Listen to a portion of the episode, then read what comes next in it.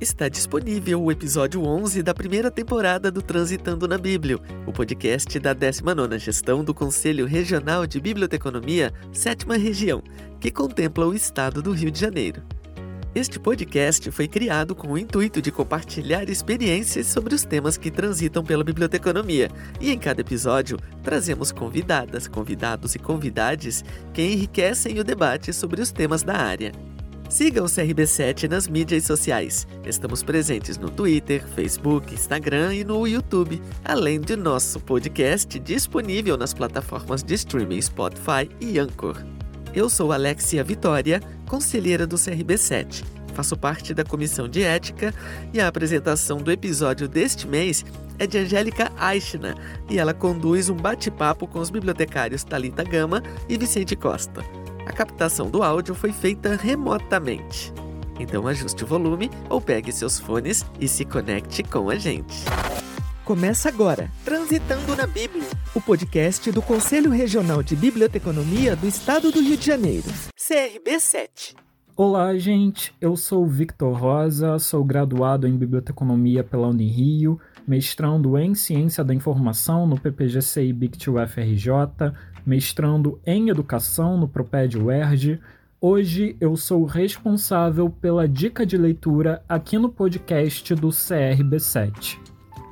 A minha indicação é um livro que eu li em janeiro desse ano. Se chama Torturado e foi escrito por Itamar Vieira Júnior. A primeira edição é de 2019 e a editora é a Todavia. O autor, Itamar Vieira Júnior, é baiano, nascido em Salvador, geógrafo e doutor em estudos étnicos e africanos pela UFBA. Torturado conta a história de duas irmãs, Bibiana e Belonísia, ligadas uma à outra não só pelos laços de irmandade, mas também por conta de um acidente doméstico que vivenciam quando ainda são crianças e a partir do qual uma se torna a voz da outra. Elas são filhas de trabalhadores rurais descendentes de escravos que servem em uma fazenda no sertão baiano. O livro é dividido em três partes: Fio de Corte, Torturado e Rio de Sangue, e acompanha a vida das duas. A primeira parte é narrada por uma das irmãs, a segunda parte por outra e a terceira por uma personagem que eu não vou revelar quem é para não estragar uma surpresa da história. Nós então acompanhamos no livro as vidas das duas e a relação que as une, a infância e o trabalho na roça, as relações afetivas e amorosas com outras pessoas, o contexto político e cultural em questão, além de questões como religião, formação da família, muitos temas passam pela narrativa. O que eu mais gosto no livro é o retrato que ele faz do Brasil. Um retrato que não é só regional, ele se estende à realidade de grande parte da população. Nesse sentido, eu diria que é muito fácil se identificar nas páginas do livro, em alguma frase que revela alguma situação específica ou mesmo na história toda. Eu me emocionei em algumas páginas e também fui muito surpreendido. E eu também ressalto o teor político que a história assume, que nos permite refletir sobre consciência, sobre liberdade, sobre emancipação Torturado foi vencedor dos prêmios Oceanos e Jabuti e é uma leitura que eu recomendo fortemente a todas, todes e todos.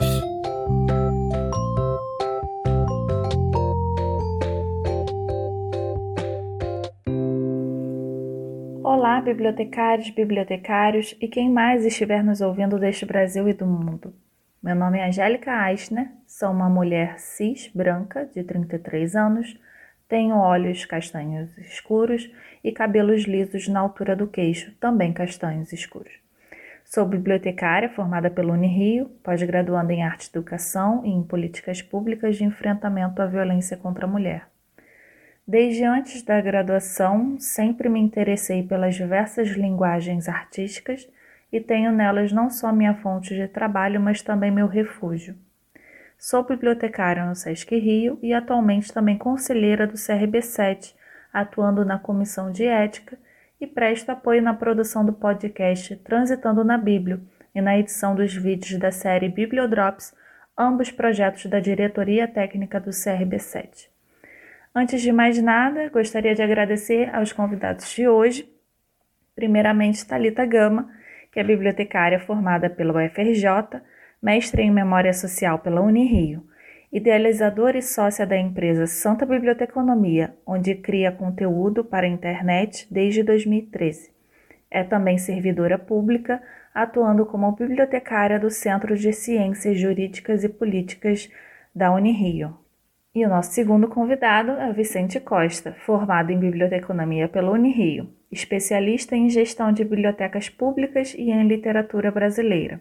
Atua como bibliotecário e analista de literatura no SESC Rio. Foi durante seis anos responsável técnico de uma das quatro unidades móveis de biblioteca volante do SESC no Rio de Janeiro, o Bibliosesc. No projeto atendeu cerca de 10 municípios do estado em territórios entre a Baixada Fluminense e Costa Verde. Participou de curadorias importantes do Sesc RJ, como a Flip 2018-2019, Festival de Inverno, A Palavra Líquida Islam 2019, Flip Portela, entre outras. Atualmente é o responsável pela biblioteca e programação de literatura da unidade Sesc Tijuca. Além de sua atuação profissional, é fotógrafo independente. Então, agora com vocês, Talita, a palavra é toda sua. Olá a todos, muito obrigada pelo convite.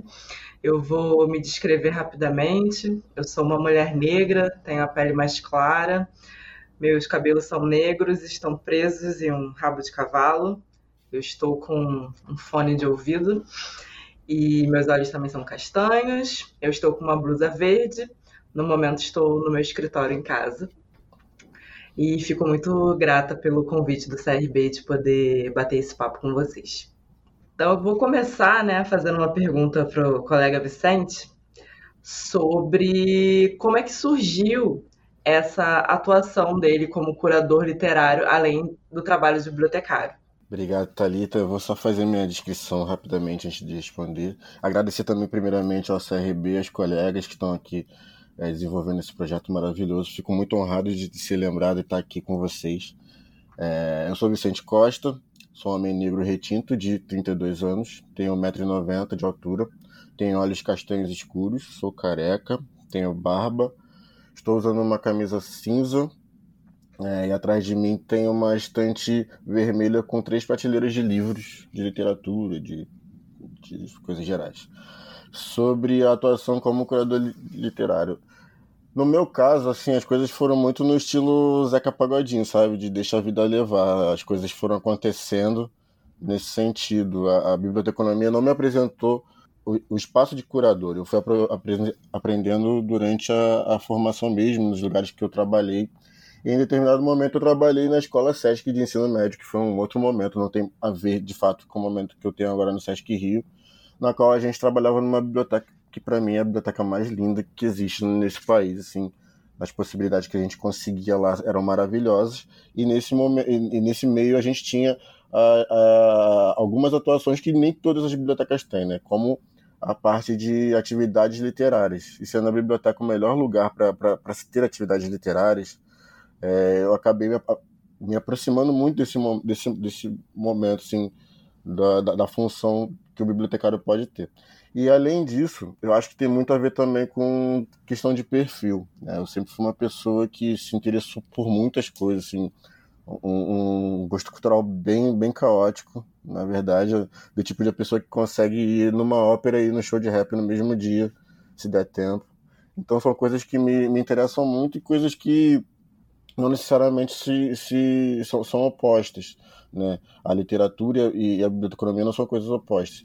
E a partir disso, é, pensando também que o bibliotecário é um curador de acervos, é um curador de literatura, essa função a dupla ela foi se aproximando cada vez mais no Sesc RJ quando a gente tem aqui mensalmente né, é, trabalha produções e programações nesse sentido. Então a gente se, se reúne muito é, ao longo do ano, conversa muito, muitos debates em relação à programação, não só a programação regional, mas também a programação nacional do SESC. E aí a gente vai aprendendo, assim. Eu, eu, eu, eu me sinto muito realizado porque não foi uma coisa que, que eu planejei, mas que foi acontecendo.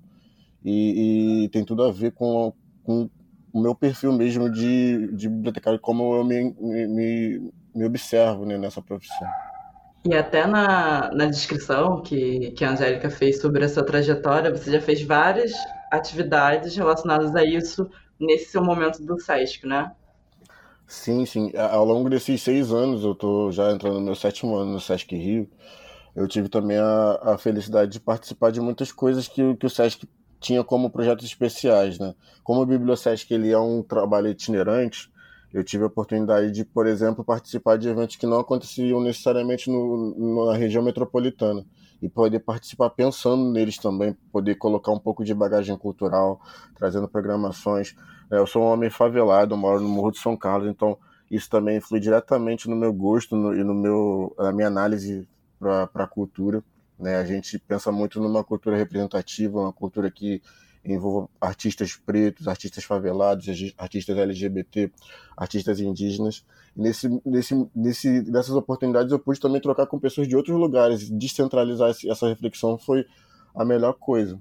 E aí poder participar disso tudo vai, vai é, criando mesmo um, um lastro na gente, né? De, de pensar curadoria literária. Eu até gosto mais do, de pensar enquanto curadoria cultural mesmo, assim, não, não delimitando pela, pela categorização da, da literatura, até porque é, essas coisas de categorização são coisas ocidentais, a gente não, não pensa as coisas em caixinha, a gente costuma pensar as coisas uma forma mais expandida e por conveniência a gente coloca nesses vieses, né? Mas a gente é, no geral, a gente pensa tudo como composição. Acho que, sabe, todo mundo compõe. O ser humano, por si só, é, é um, é um, é um animal que compõe. A gente está aqui compondo essa mesa, a gente compõe quando acorda, a gente compõe quando, quando faz um, uma comida, a gente compõe em todo momento. Então, eu, eu penso mais ou menos dessa forma. Sim, as referências são muito importantes, né? É, continuando nessa linha, como é que você enxerga essa movimentação cultural de eventos como slams, roda de poesia? É, como é que você vê esse, essa crescente? Cara, eu sou muito fã do slam. Quem me conhece sabe, a Angélica que está aí, que é minha parceira de trabalho, sabe, eu sou. Eu, eu sinto que o slam, ele é, ele é, sabe, quando as pessoas conseguem é, vociferar tudo que a gente sente de uma forma mais urgente. Acho que o slam consegue fazer isso talvez seja uma das maiores revoluções que a literatura tem, tem promovido e, no Brasil o slam é super diferente do que em outros lugares. Ele, ele recebeu atributos da nossa cultura, da nossa, acho que das nossas culturas locais, né? Porque né, não tem como definir cultura como uma só. Por exemplo, aqui no Brasil o slam ele acontece na rua, nem em todos, nem em todos os lugares o slam acontece na rua. Então isso também tem toda uma, uma, uma influência, né? E eu, eu, eu, eu enxergo com muito ânimo, assim, com muito orgulho, principalmente do, do, dos coletivos pretos, assim, os coletivos de favela, que aqui no Rio de Janeiro, a, a primeira roda de slam foi, foi, na favela foi no Rio de Janeiro, que foi o Slam Laje da, da MC Martina. E eu fico muito orgulhoso que, que isso seja realizado. Acho que essa movimentação cultural nas ruas, elas ensina muito a gente no sentido de ensinar sobre a coisa pública mesmo, sabe? Sobre as pessoas entenderem que a rua é, é de todos, ela, ela não é só um, um, um local, ela é como se, ela é, é, um estado de espírito, né? Estar na rua, estar né, se manifestando, se expressando, é, é, é um estado de espírito. E que é uma responsabilidade de todo mundo, assim, cuidar do que é nosso. É, nem todo mundo sabe que, é, que pode, né? tem uma questão de pertencimento que eu acho que a gente que trabalha em biblioteca também a gente percebe muito. Nem todo mundo entra numa biblioteca porque acha que se pertence àquele lugar. Né? A Angélica está aqui com a gente, ela sabe que o Bibliosesc ele, ele vai para muitos lugares extremos de, de dificuldade, de, de pobreza mesmo, sabe? E a gente tem no, no, nesse equipamento itinerante um, um, um espaço que tem ar-condicionado, que tem luz, que tem puff, que tem. Sabe? As pessoas não se enxergam naquilo, isso tem que ser combatido. As pessoas precisam é, saber que, que, podem, que podem usufruir de coisas de qualidade. E eu acho que esse movimento cultural nas ruas, ele, ele faz isso. E aí nem só o slam, mas assim, as rodas de poesia, as rodas de samba, sabe? O Luiz Antônio Simas dando aula no Bar Madrid, essas coisas, essa desconstrução, acho que tudo isso faz com que a gente vai desacralizando um pouco o conhecimento e a arte. E também, que eu acho primordial, importante que se faça, é tirar do pedestal isso, sabe? Parece que, assim, por mais que eu ame Chico Buarque, por exemplo, dando como exemplo, ninguém precisa ser o Chico Buarque para fazer arte, ninguém precisa estar tá iluminado num dia cabalístico e para fazer uma, uma, composição. Tudo é, é, é, coisa de expressão, de reflexão e sentimento, sim. O Slam tem uma verborragia que mostra isso pra gente, né, de coisa, da coisa da denúncia, aquela coisa que que é, que é uma, quase, quase que uma absorção imediata mesmo, que não está no jornal, que está acontecendo ninguém vê. Eu acho que esse movimento cultural ele é muito sobre isso, sobre essa urgência, assim como é urgente também ocupar a rua com arte, com vida, ainda mais agora nesse momento que a gente está vivendo. Acho que é um estímulo a as pessoas conseguirem botar para fora as emoções reprimidas também. Essa questão de ocupar a cidade é, é muito importante. Essa questão da, do retorno, enfim, das atividades, das pessoas indo mais para a rua quando eu vejo um dia de sol, que, que a cidade está cheia, as pessoas estão usando de fato né, os locais, isso dá um outro ânimo, né, de, de você encarar o seu dia de folga, enfim, seu momento de lazer, e tendo a oportunidade de ainda expressar seus sentimentos, às vezes numa roda de poesia, num slam, é ainda mais incrível para pessoas comuns, como você disse, né, para quebrar essa, essa visão elitizada da cultura. Muito bacana. Total, é, posso só complementar, acho, acho total isso, eu acho que é isso que vai mudar muito tudo, porque a gente, quando a gente fala de segurança pública, a gente tem que falar de, de pessoas nas ruas, né? Quanto mais pessoas nas ruas, quanto mais iluminação pública, quanto mais é, comércio funcionando, quanto mais tudo isso girar, mais a gente vai se sentir seguro. E aí, quando se fala também na expressão, a gente vive esse mal do século que é a não a, as pessoas não se expressam, né? De modo geral. É, não é à toa que a gente diz que o que falta muito no, no mundo hoje em dia é a interpretação de texto, porque as pessoas de fato elas, elas não se expressam e a culpa não é delas. A gente vive um, um projeto de crise na educação há muitos anos. É, de outro lado, a gente também vive uma, uma, segregação cultural que, que diz que existe uma alta cultura e uma baixa cultura que, coloca, que acaba hierarquizando as coisas que não existem, isso não existe. Né? Tudo, tudo é, é cultura e, e cultura não se define é, é louco, é paradoxo, mas é, é assim que tem que ser, assim. Né? É, a cultura ele é o espelho do que as pessoas fazem e como que aquilo ali representa o tempo. Então, eu, eu sinto que a gente, é, pela arte, a gente consegue tentar talvez vencer esse mal do século que é se expressar, assim, né? colocar as coisas para fora. Isso tudo influi tudo na cidade, né? A cidade é, é um corpo coletivo, né? Então, eu acho que esse movimento cultural ele, ele, ele promove saúde mental, tá? Promove não só saúde mental, mas promove todas as saúdes possíveis, o corpo todo, sabe? É, o físico, mental, espiritual.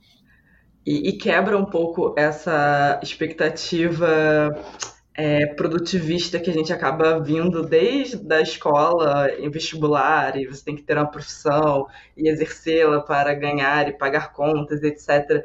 E aí, há pessoas que têm tendências artísticas, seja de música, de escrita e etc., às vezes não se enxergam é, produzindo arte, como você disse, por achar que tem que ser o Chico Buarque, que tem que ser uma coisa absurdamente maravilhosa, sendo que a, a arte ela também serve como uma válvula de escape é, de saúde mental, né? De é, uma forma de se colocar no mundo também. Então, incentivar Sim. essa literatura, incentivar a poesia, incentivar as pessoas a ocuparem as ruas, a ocuparem esses sentimentos, é, faz parte também, acho que, de uma resistência a esse modelo de que a gente só tem que crescer, trabalhar, pagar conta e não nos expressarmos. Total. Esse lance do, da produção, cara, eu, eu, eu tenho um ranço enorme sobre, sobre esse aspecto de ser produtivo. Você não pode ficar parado. Você tem, não pode ter um, o ócio contemplativo, o ócio, o ócio, sabe? Você não pode não estar tá fazendo nada. É, é, é, louco isso. É claro que você não pode não estar tá fazendo nada no trabalho, mas tipo, no seu momento de lazer, sabe? É, é necessário. O corpo, o corpo dorme. É, dormir é importante. Dormir é fazer nada. E, e estar acordado também, fazendo nada é importante. E aí tem uma parada muito legal do que você falou, é, sobre, sobre isso, né?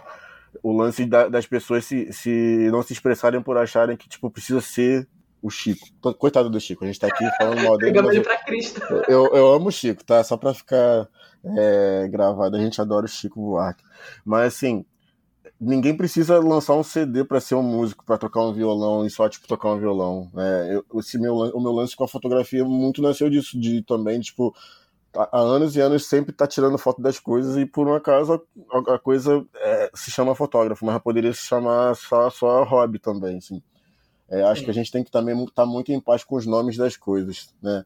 Chegar e falar, eu sou bibliotecário, eu sou fotógrafo, eu sou, você é empreendedora, né? Tá, a, a Angélica é artista, artesã e por aí vai. A, a Alex é radialista também. Então a gente tem que estar muito em paz com as coisas, porque é a gente que, que coloca o peso nas coisas, né? Na verdade. Sim. A culpa não é delas.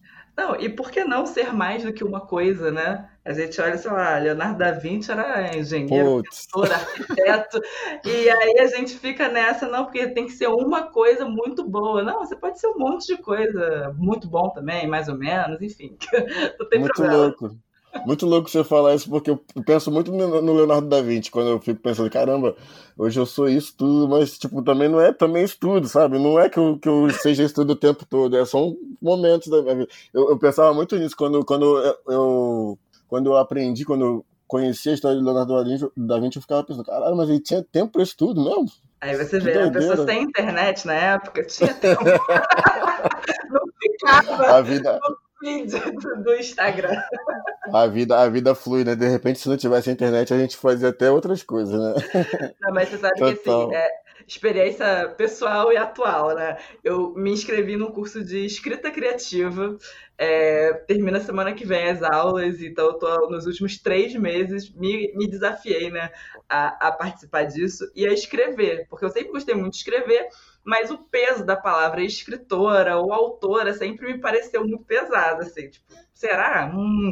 E eu tenho desconstruído isso lá com, com a minha turma, né?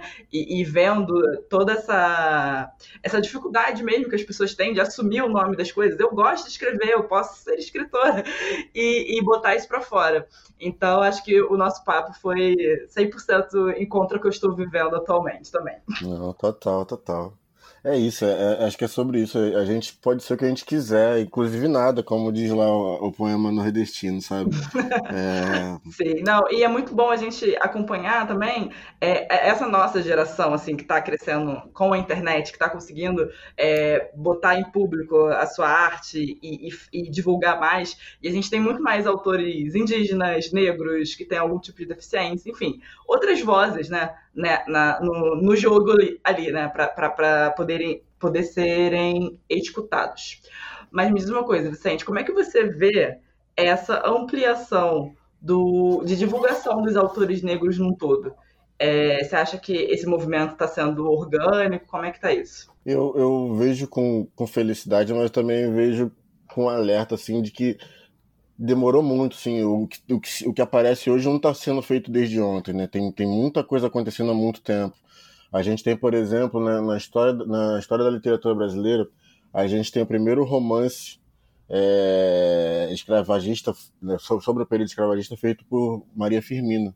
Isso em 1858, se não me, me falha a memória. Então, assim, quando que você soube disso? Eu só soube disso há três anos atrás. Né? É, às vezes eu fico pensando, será que, que, também isso não é uma estratégia de marketing? A gente vê, sabe como é que o mundo tá, tá vem, vem, vem caminhando, né? a publicidade e tudo mais, quanto, quanto que se capitaliza também a, a, a, o sofrimento negro nesse sentido. Mas eu acho que, mas, tentando ver o lado, o lado cheio do copo, eu fico muito feliz de que algum desse, é, agora aconteça uma, uma maior ampliação, ampliação nesse sentido e também valorizo muito o movimento de pequenos produtores, pequenos, pequenas editoras, né, toda, toda uma micropolítica que dá muito mais certo que a macropolítica que a gente vive nesse país, assim, nesse sentido.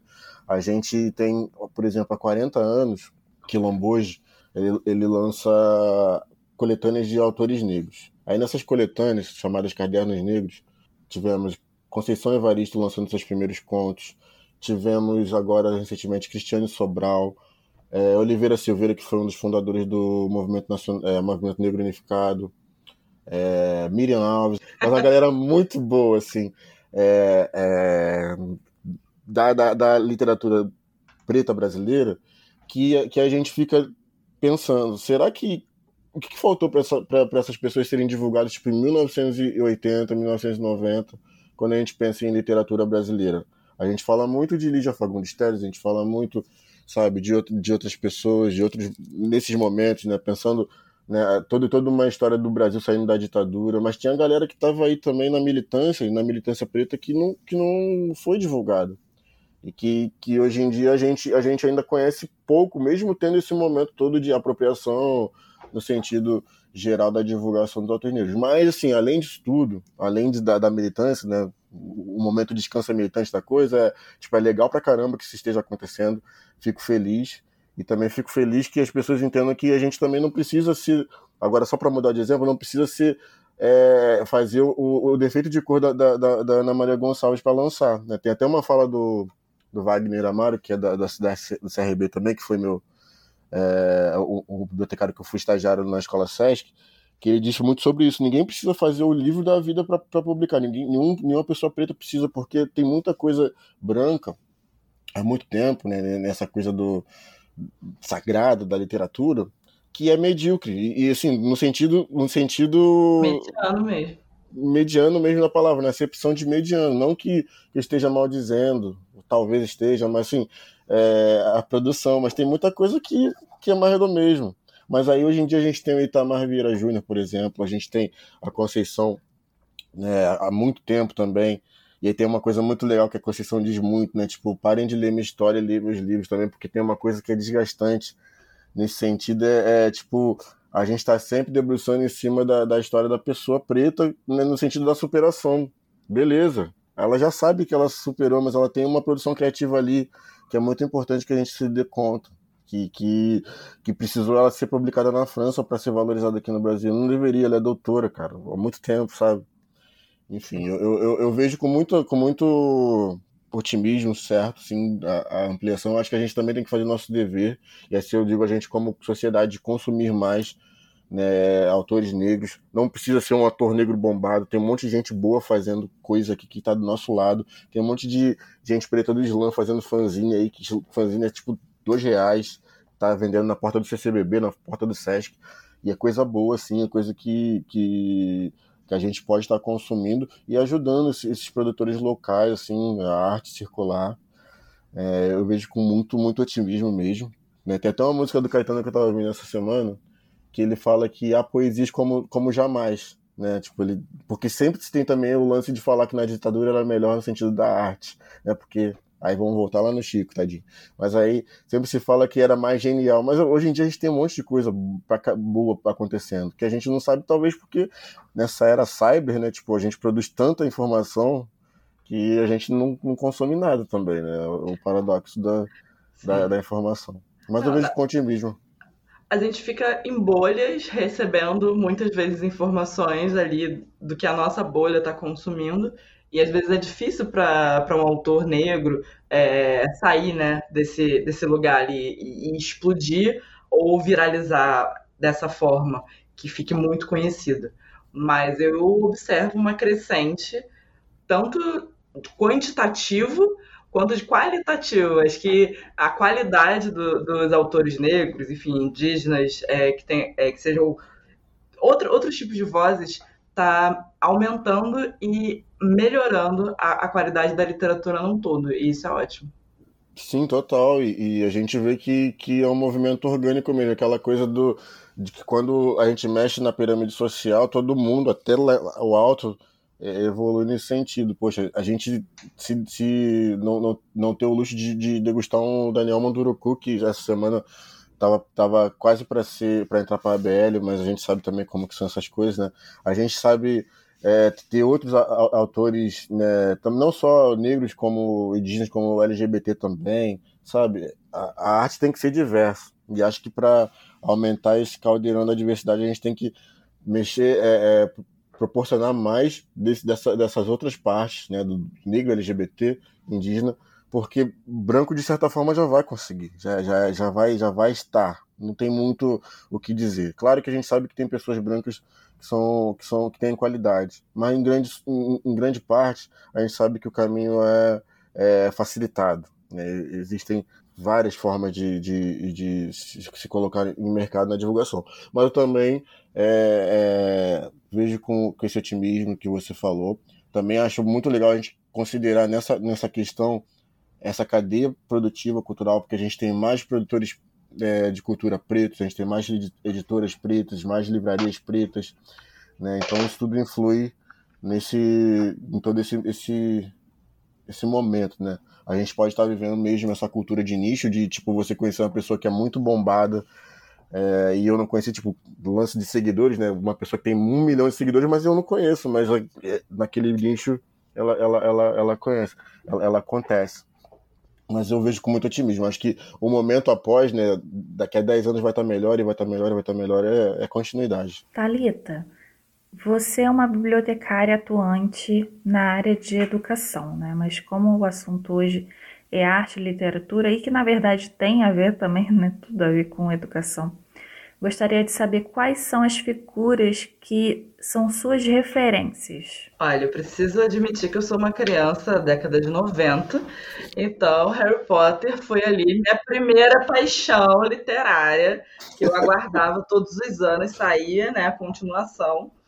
E até hoje eu sou uma Potter maníaca, então a Rowling é, foi um. abriu as portas. Mas eu sou filha única e meu pai é um leitor é, assíduo. Ele me levava em biblioteca quando era criança, então eu cresci com essa coisa dos livros muito próximo a mim. É, hoje, na, tenho li, tentado ler diversos autores para ampliar mesmo esse, essa minha visão tenho gostado muito de ler autores brasileiros que, que trazem também a nossa realidade. Então, por exemplo, no passado eu li um livro muito bom da Bianca Saldanha, que é Quando Me Descobri Negra, que ele fala sobre a realidade do, de quem nasce misturado no Brasil, quando você tem ali alguém, é um, sua mãe é negra, seu pai é branco, ou vice-versa, e você fica ali uma cor de cachorro caramelo, e aí você se questiona é, qual é o seu lugar nessa sociedade. Então, foi um livro que, que me deixou bastante feliz de ter encontrado com ele, é, ter me atravessado. Também gosto muito do, da escrita da, de Jamila Ribeiro, que tá bombada aí. É, alguns desses clichês que todo mundo lê, eu também acho maravilhoso. Mebembe, Angela Davis, a Hooks. Amo a Bell Hooks. Eu, inclusive, eu baseei a minha epígrafe da dissertação é, no livro da Bell Hooks, que ela é, fala educação como uma prática de liberdade, que na verdade ela também se inspirou no Paulo Freire. Então, a literatura é maravilhosa porque você lê um autor e aí você, ele te referencia um outro autor que você também admira, e aquilo tudo né, vira uma grande salada dentro de nós e vai compondo a, a forma com que a gente entende o mundo porque acho que quando os autores conversam entre si, né, que você vê que tem ali um alinhamento, você fala, cara, essa é a minha turma, é, aqui eu, eu concordo, né, eu, eu, eu me sinto representada. Então isso é muito importante. Mas eu leio de tudo vastamente. Gosto, às vezes, até de ler coisas que eu não concordo tanto para saber o que as outras pessoas estão pensando, assim. Então eu tento fazer esse movimento também. Nossa, Vicente e Thalita já deram aqui um, uma lista é, riquíssima de referências aí para vocês estarem anotando. Mas, é, Vicente, queria que você falasse um pouquinho mais sobre as suas referências na, no campo das artes, da literatura, especialmente. Cara, esse é o momento que eu falo, e a gente está falando no podcast né, direcionado principalmente para bibliotecários, mas acho que esse é o momento que os bibliotecários vão me massacrar, porque eu vou falar para vocês, eu não fui uma pessoa leitura na minha infância, mas por motivos né, né, óbvios para a criação de uma pessoa preta que mora no morro no Brasil. Né? O livro era muito caro, então a gente não teve muito essa disponibilidade. E aí, entre ter um videogame para ficar dentro de casa, não sair de casa e estar em perigo, eu sempre tive. E eu sempre achei isso também leitura. E eu, eu, para mim, eu sou entre, entre o livro e a leitura, entre o livro e o conteúdo, eu sou mais o conteúdo. Então, não importa muito para mim nesse sentido é, se eu li tanto ou se eu tive acesso à cultura de outras formas. Mas aí pensando nisso, pensando nessa, nessa questão e aí achando é, desconstruindo, des, desconstruindo a, a questão da literatura, eu vou falar para você que a minha primeira referência de literatura é o rap. E aí, né, Racionais MCs, lá no começo dos anos 90, a gente já conversou sobre isso, né, Sobrevivendo no Inferno, foi um... que é um livro incrível, né, hoje em dia de fato é um livro, mas é um livro, é, é, é uma coletânea de história. Eu sempre tive na minha cabeça que rap sempre, sempre foi algo como um curto ou como, ou como como um conto, sabe? Para mim sempre o rap ele mora dentro, dentro desse lugar aí que a gente tem que categorizar, porque a vida é assim, a vida ocidental é assim, né, de categorização. Mas acho que os primeiros CDs do, do Racionais é são as primeiras coisas que, que me colocam assim como referência mesmo. E aí mais para frente, né, já já com acessos, eu, eu posso dizer que é, Ana Maria Gonçalves, que já até citei aqui, é um livro que mudou minha vida e continua reverberando até hoje, assim, quase tudo que eu, que eu penso quando a gente pensa em literatura, que é um defeito de cor. Né? Eu, eu, eu, eu saí assim de uma forma cachapante desse livro, é um livro que eu recomendo que deveria ser, sabe, é, obrigatório, não no sentido do, da obrigação, mas no sentido de, de que as pessoas precisavam ler mesmo né, nas escolas, em todos os momentos da vida, porque acho que ali a gente tem uma visão de Brasil que a gente não conhece no geral, que é a visão do Brasil na formação dessa nação a partir de uma pessoa que foi escravizada e que a história não acaba da forma que a gente conhece, que a, que a escravização foi o pior momento da nossa humanidade, com certeza sempre será.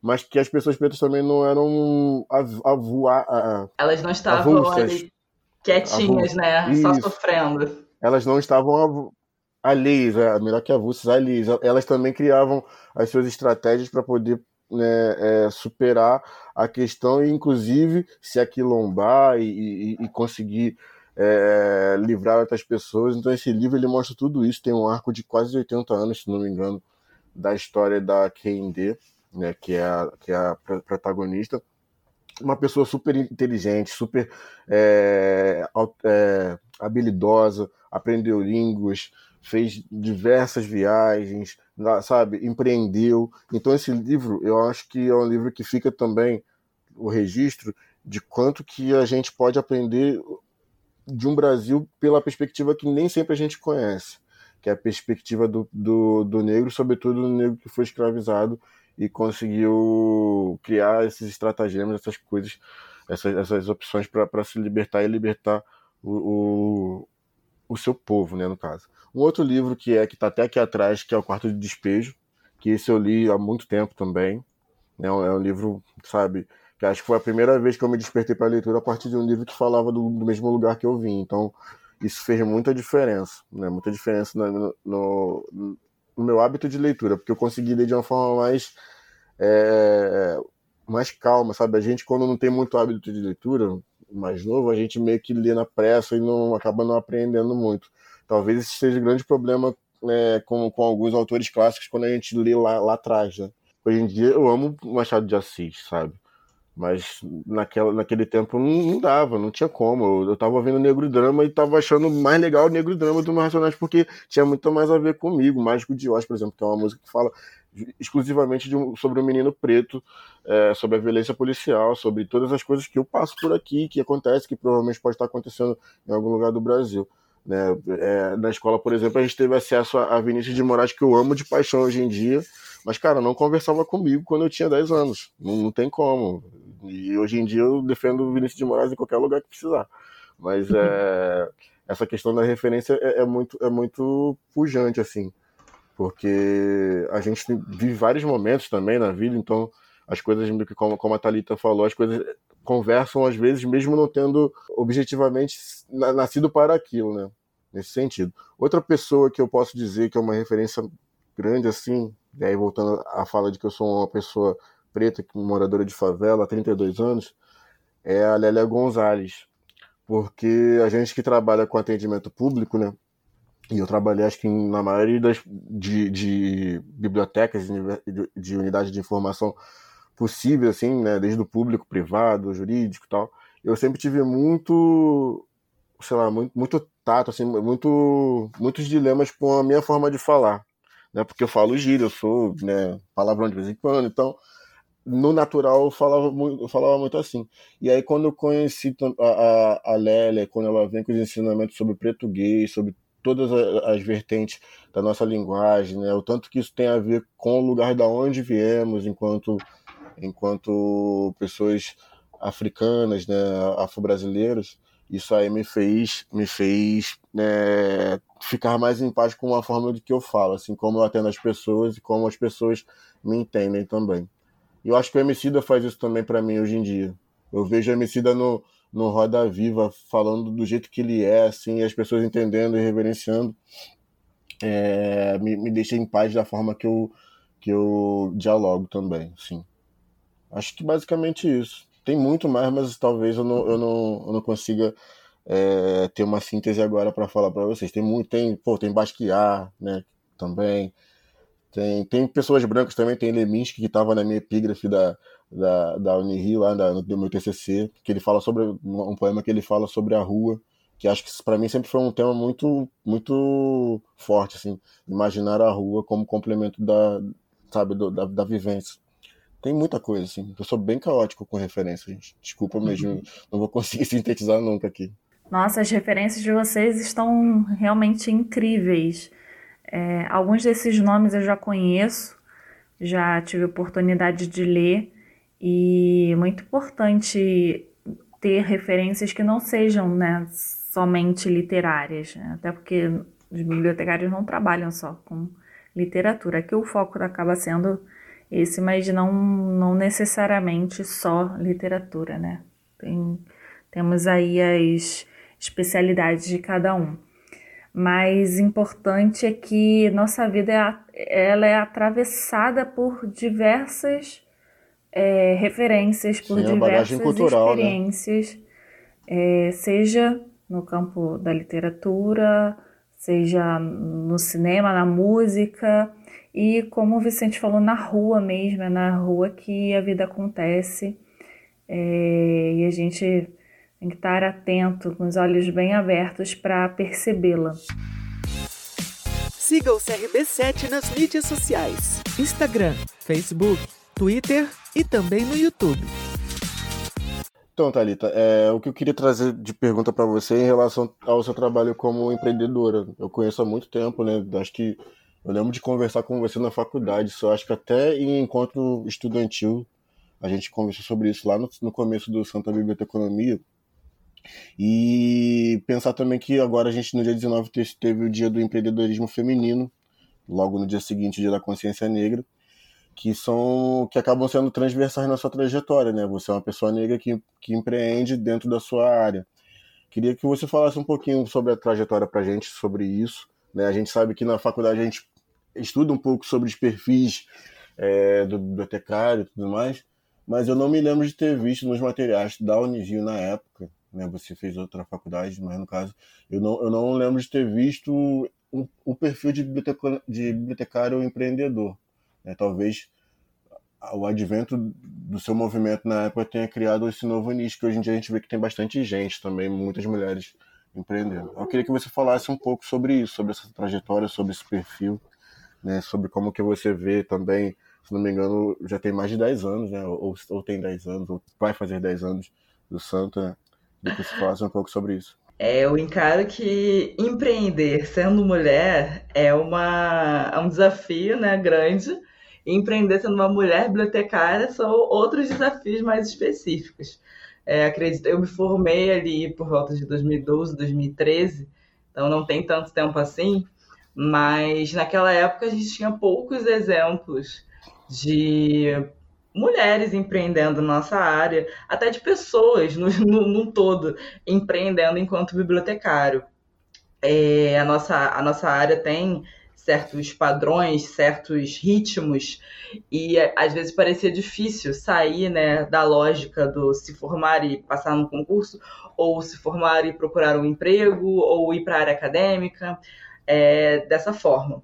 E a minha trajetória como empreendedora, ela veio muito do meu olhar é, e do meu oportunismo, num bom sentido, de ver uma oportunidade de negócio é, em um buraco da nossa área. Então, eu venho de, de uma família humilde, é, minha mãe é costureira, meu pai é servidor público do estado do Rio de Janeiro, e minha mãe sempre me incentivou muito a continuar os estudos, né?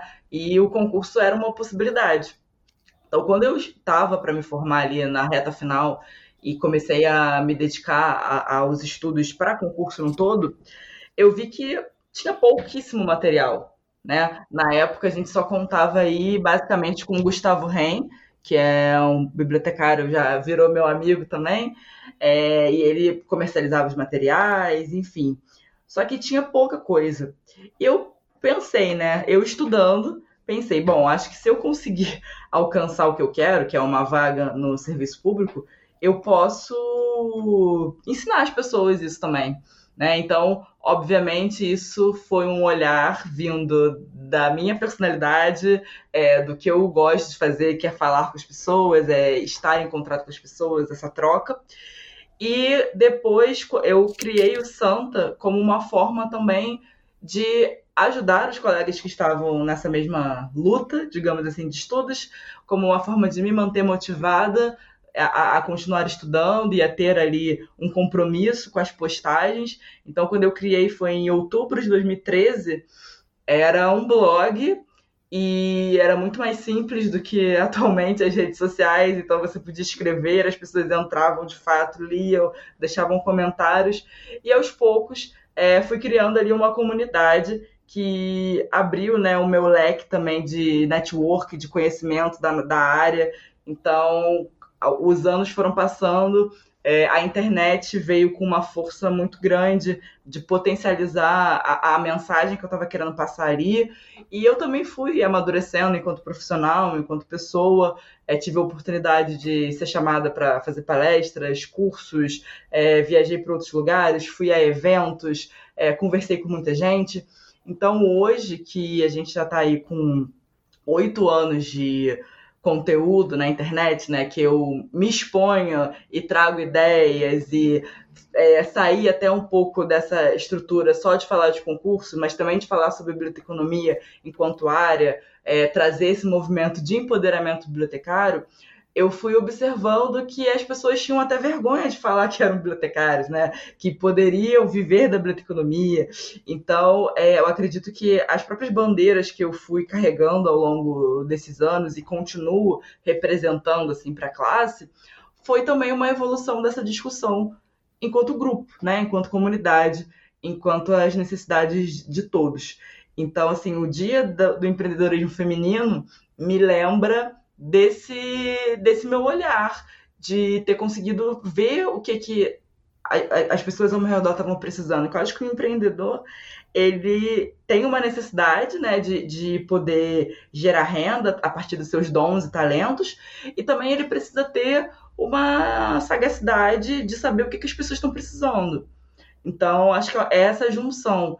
E cada vez mais ainda bem, a gente consegue acompanhar e conhecer é, trabalhos de outros bibliotecários, outras bibliotecárias é, que estão aí botando no mundo é, sua criatividade, enfim, eu acho maravilhoso esse movimento que tem acontecido nos últimos anos. E o Dia da Consciência Negra me atravessa por ser uma mulher negra, periférica, por estar no, trabalhando numa universidade que é um lugar elitista, por chegar, estar, chegar em lugares, estar em lugares em que eu não enxergo pessoas parecidas comigo, e tudo isso compõe é, o ser humano que eu sou e se reflete no meu trabalho enquanto bibliotecária, seja atendendo um usuário no balcão, que é o que eu faço na universidade, tendo esse contato com os alunos, ou seja, produzindo conteúdo, dando aula para a comunidade bibliotecária do Brasil.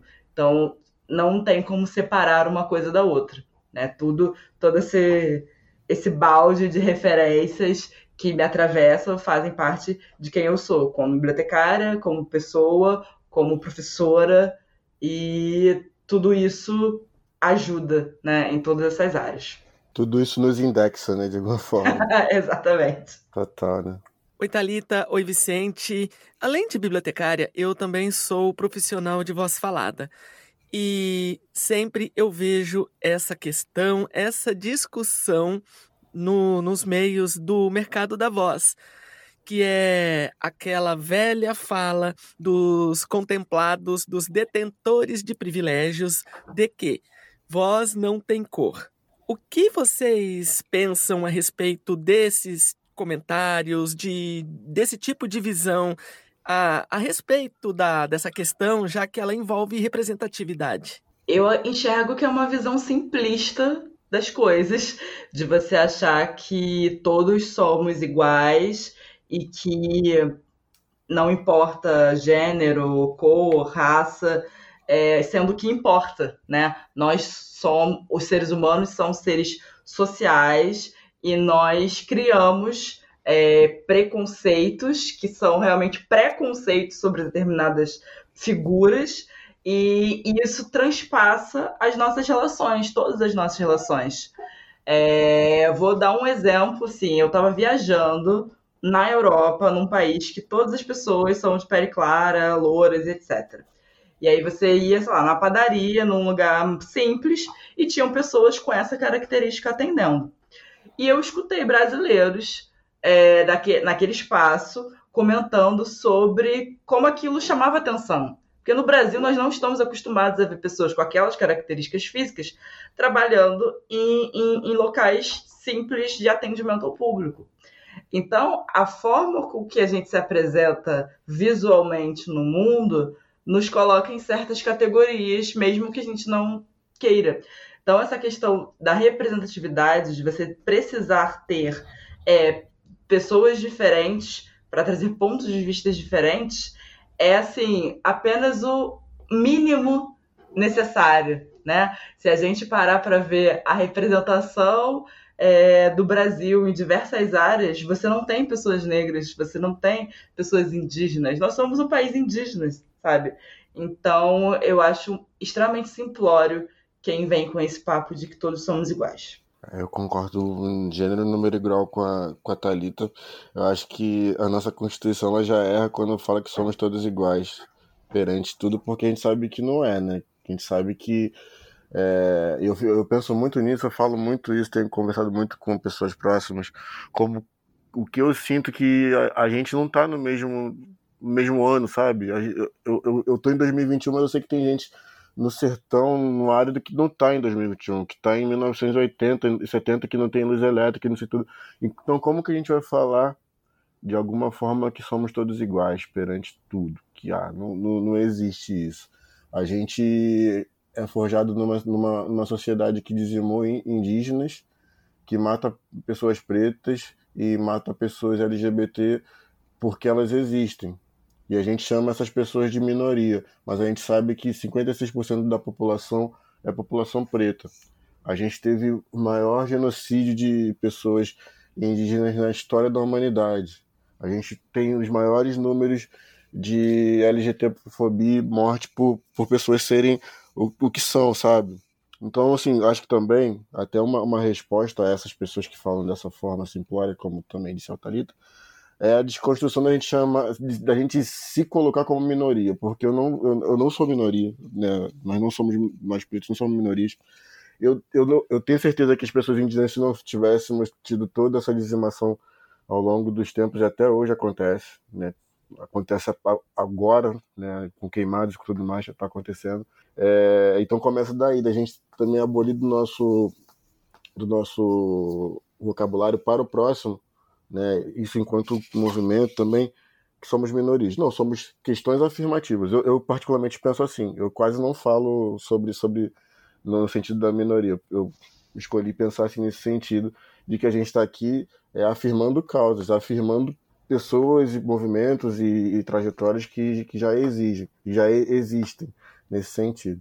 E a gente precisa muito pensar a sociedade no sentido da, dessa proporcionalidade, né? Por exemplo, no caso Talita e eu, poxa, chega da gente ir num lugar, num, num comércio e não ver outras pessoas é, pretas é, consumindo, ver mais pessoas pretas trabalhando do que consumindo. Né? Isso é uma coisa que realmente impacta bastante.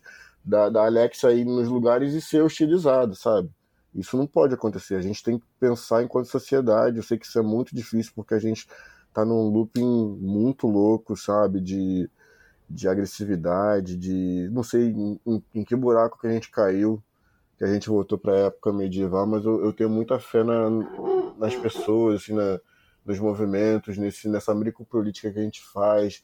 Né? Na hora que a gente empresta um livro, a gente está fazendo uma, numa biblioteca, a gente está fazendo uma micropolítica, na hora que a gente para para tocar uma ideia, que isso também é um trabalho do bibliotecário, o serviço de referência é isso, a gente tá ali para ser referência para as pessoas. Então, é, eu, eu, tenho muita fé nessa micropolítica para a gente mudar esse status, para não ter mais esse, esse caso das, de, de pessoas que, que, que, não entendem né, é, é, posições, não entendem, não entendem é, reflexões, não entendem é, opiniões, né, e que, e que tipo, é, são, são totalmente fora do, do que a gente vive, sabe? Totalmente ignorantes, no sentido tipo, é, de, de não aceitar ou de não, não entender, né? De ter o conhecimento e não, e não não, não, não, não estar ali convergido com aquilo no, no, na compreensão. Ninguém precisa concordar com nada, sabe? Ninguém precisa, ninguém precisa ser, ser 100% como coisa, só precisa respeitar. Eu acho que, que a gente precisa muito evoluir enquanto sociedade para isso. E eu, eu tenho uma fé que isso vai acontecer. Não sei em quanto tempo, mas a gente acredita, né? Que a gente pode acreditar mesmo. É, me pego pensando muitas vezes assim, o que que na vida do outro, o que ele faz, é, gera tanto, tanto ódio, né, por parte de algumas pessoas, que faz com que elas queiram é, dizimar os outros, sabe? É, querer dizer como elas devem viver. É, não tem ninguém entrando na casa de ninguém dizendo que não, é, você tem que amar um. Você é homem, você tem que amar homem também. Você é mulher, você tem que amar mulher também. Não, tá cada um cuidando da sua vida. Então, o porquê, né? Não, não tem. Não tem porquê. Tem, posso só comentar mais uma coisa que eu, em cima do que você falou? Porque eu fico pensando assim, a gente, né, nós, nossa convivência social, ela, ela é recortada, né? Tipo, a gente passa oito horas no trabalho, a gente passa quatro horas no, no transporte público, a gente passa dois minutos na banca de jornal, a gente passa cinco minutos na padaria. Ninguém convive com, com todo mundo todo o tempo. E mesmo assim, dentro do que você falou, as pessoas se incomodam com o que outras pessoas fazem em outros momentos que totalmente alheio a tudo, sabe? Isso é muito louco. Isso é, isso é, isso é tipo, negócio de cuidar da vida dos outros, sabe? É bizarro. Mas ninguém quer pagar a conta de ninguém. Isso aí é incrível. Não, e eles sempre vencem, sempre vencem. Bom, gente, o papo tá ótimo mesmo. É... A gente já tá quase se encaminhando aqui para o final. E eu queria fazer uma pergunta para vocês. Recentemente eu li um texto do José Juva, poeta, ensaísta, doutor em literatura e ele escreveu um texto para a revista Porquê, outros críticos, lá em 2013.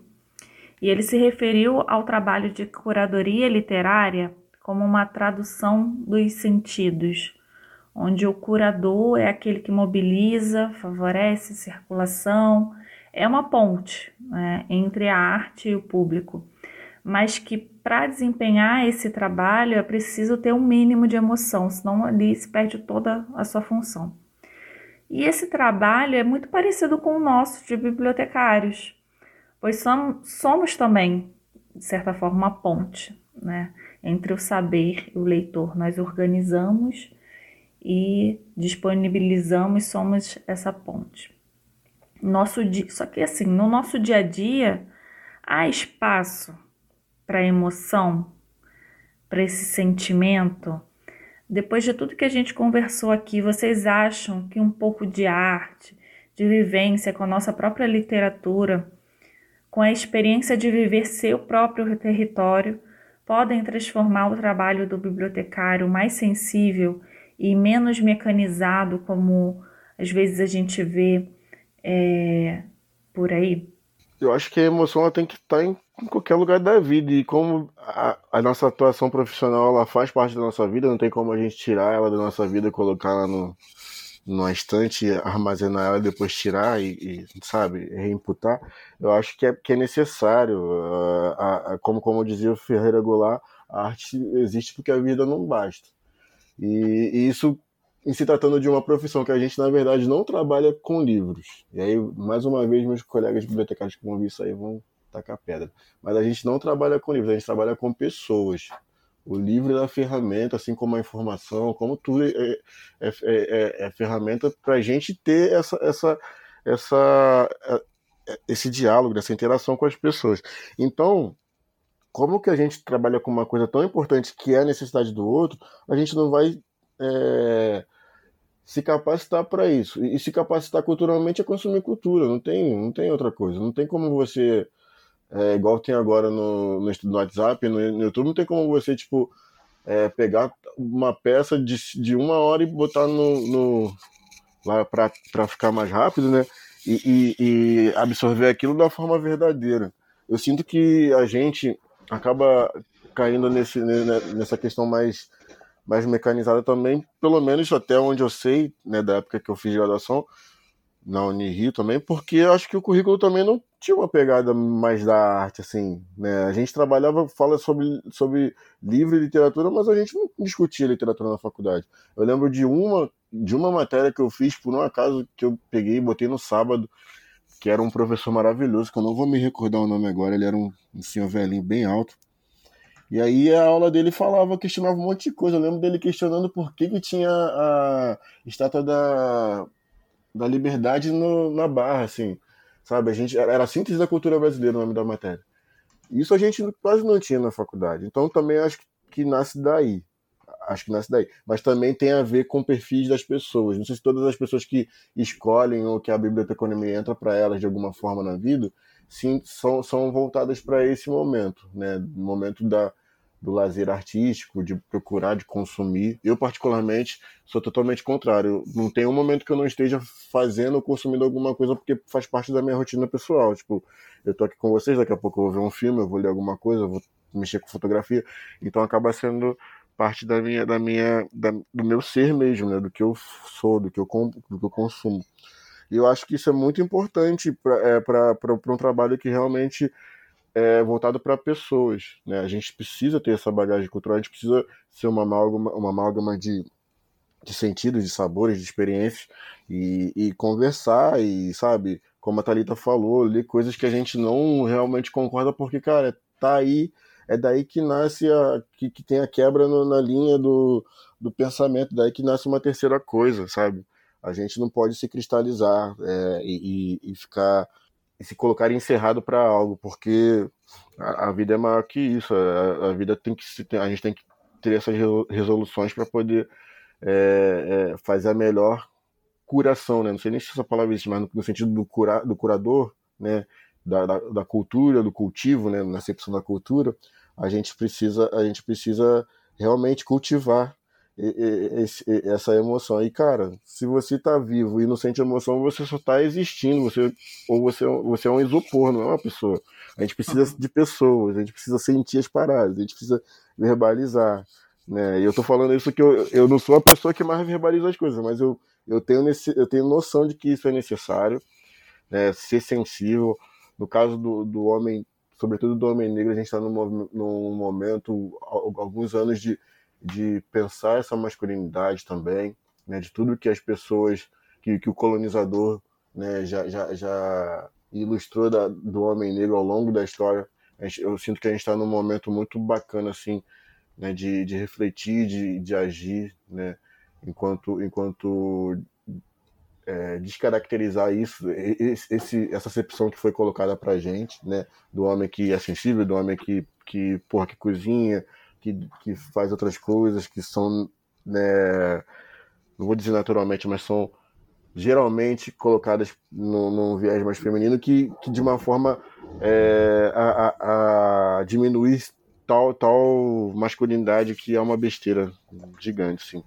Então acho que eu acho que o que vai salvar a gente mesmo é sensibilidade, é, é emoção, é, e isso melhora o nosso serviço, melhora a nossa vida, com certeza a curadoria ela, ela, ela, ela, ela é melhor quando a gente sabe do que está falando. Claro que, poxa, a gente, enquanto bibliotecário, nem sempre a gente vai ler todos os livros, a gente vai ter uma, uma, uma, uma leitura analítica de alguma coisa e a gente vai conseguir oferecer para a pessoa no, porque é o nosso poder, superpoder, é o nosso superpoder.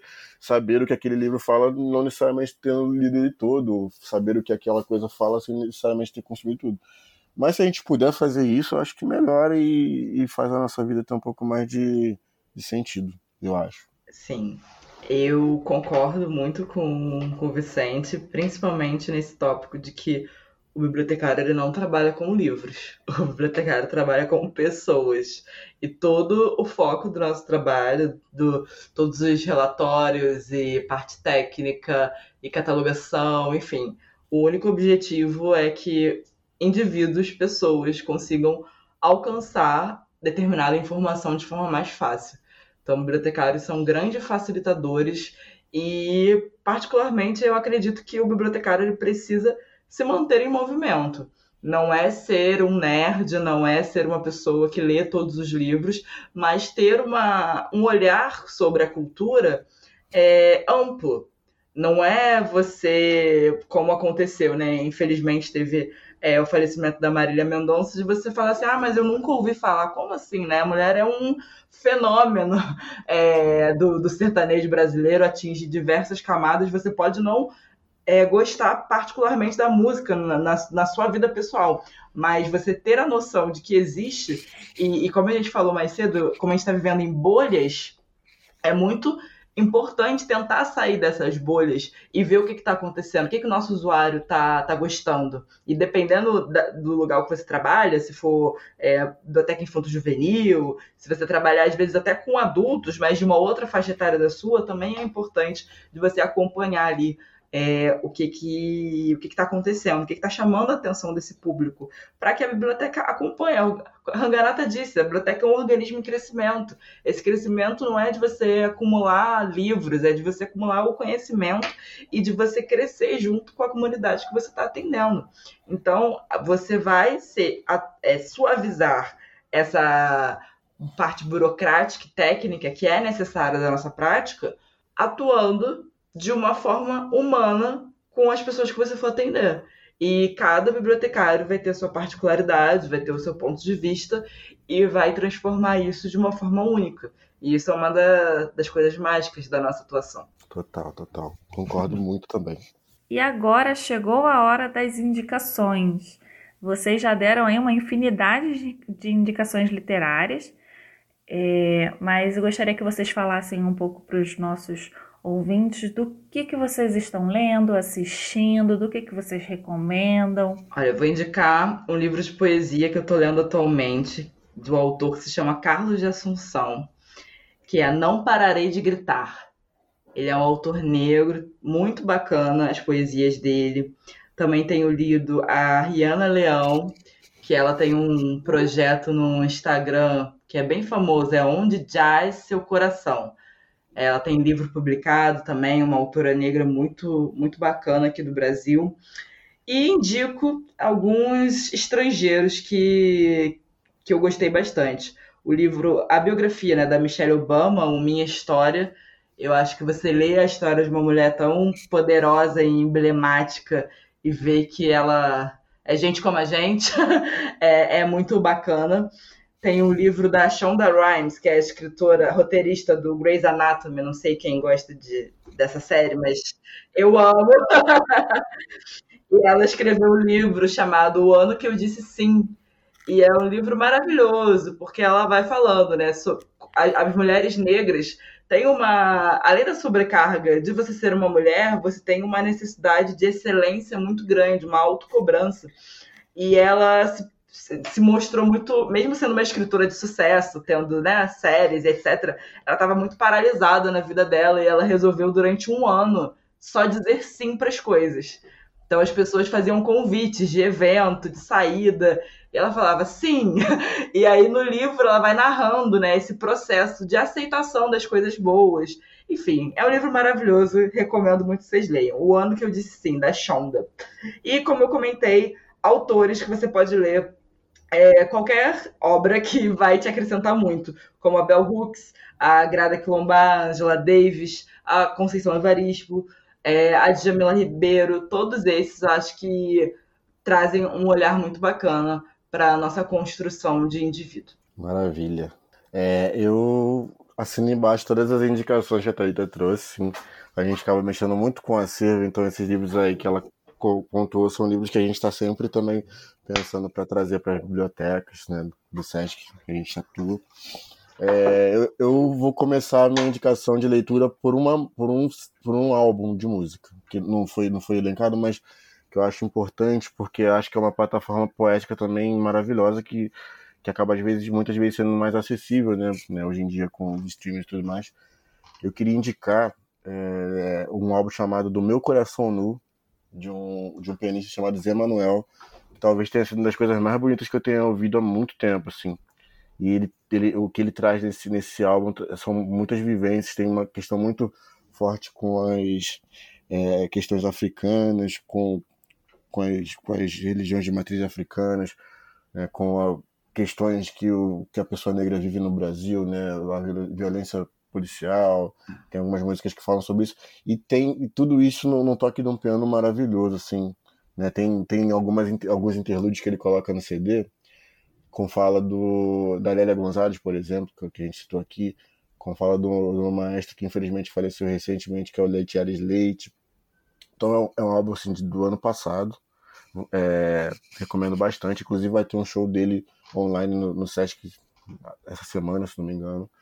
É um artista que eu realmente eu fiquei boquiaberto quando eu vi, assim, vale muito a pena.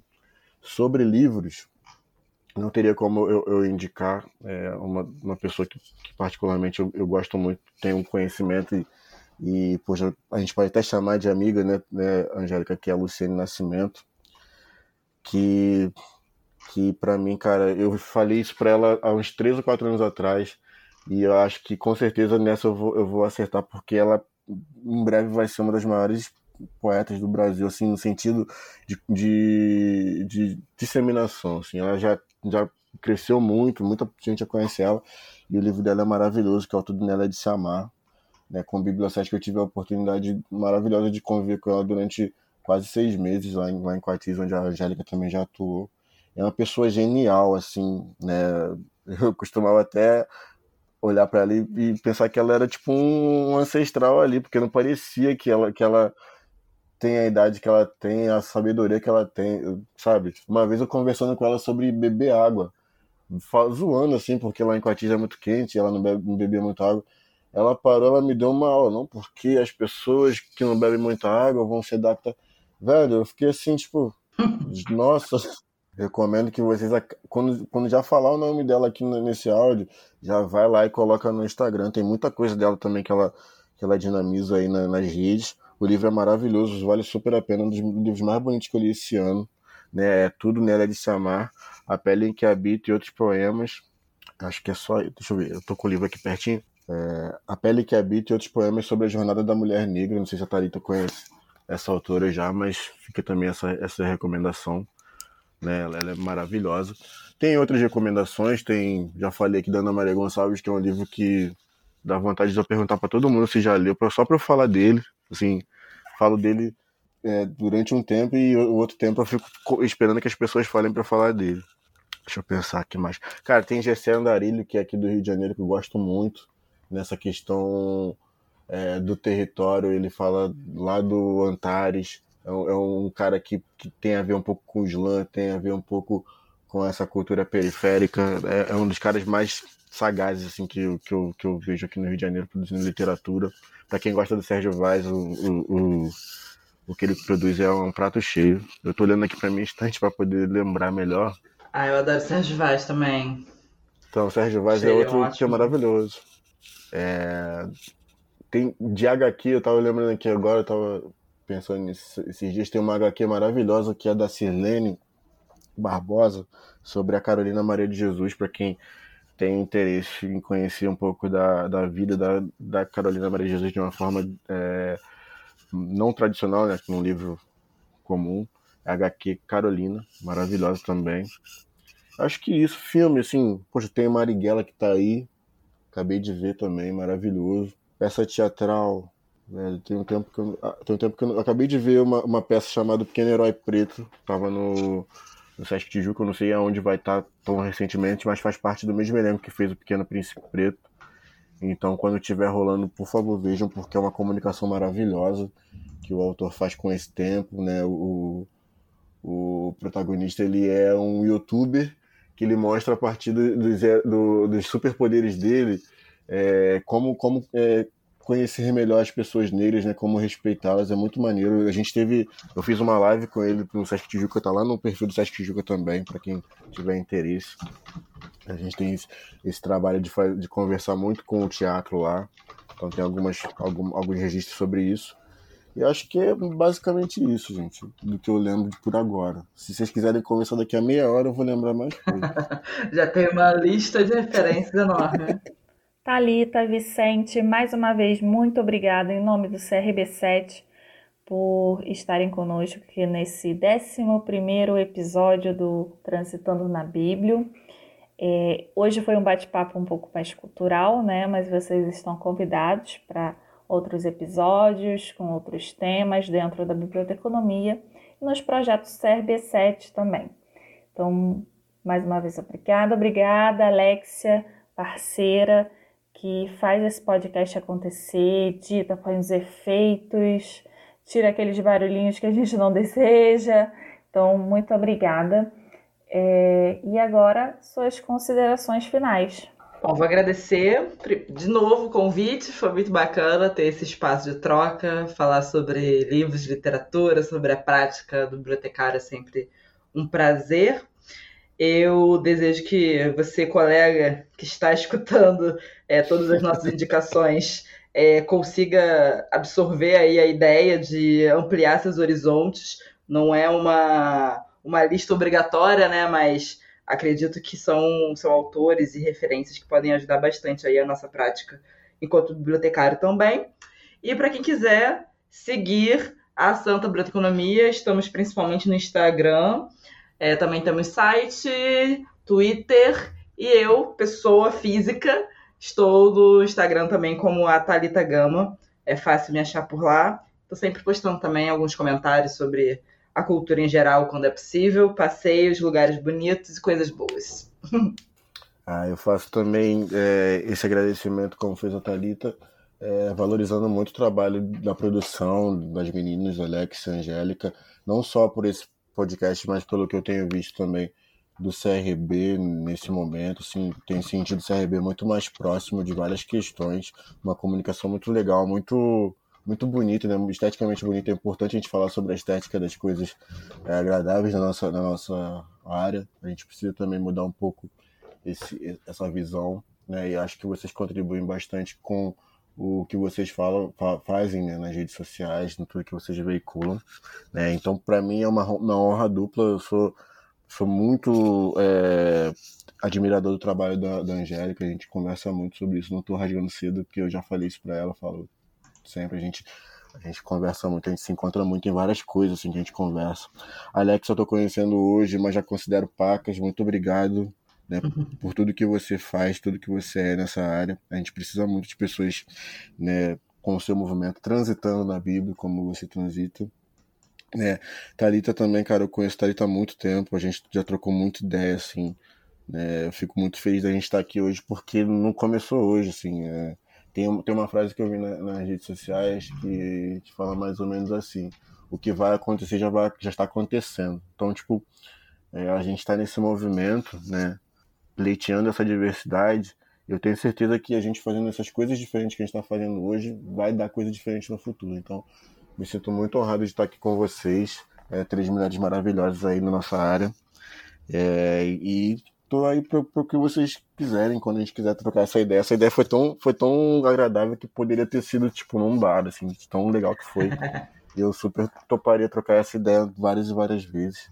Agradecer muito ao CRB, a vocês.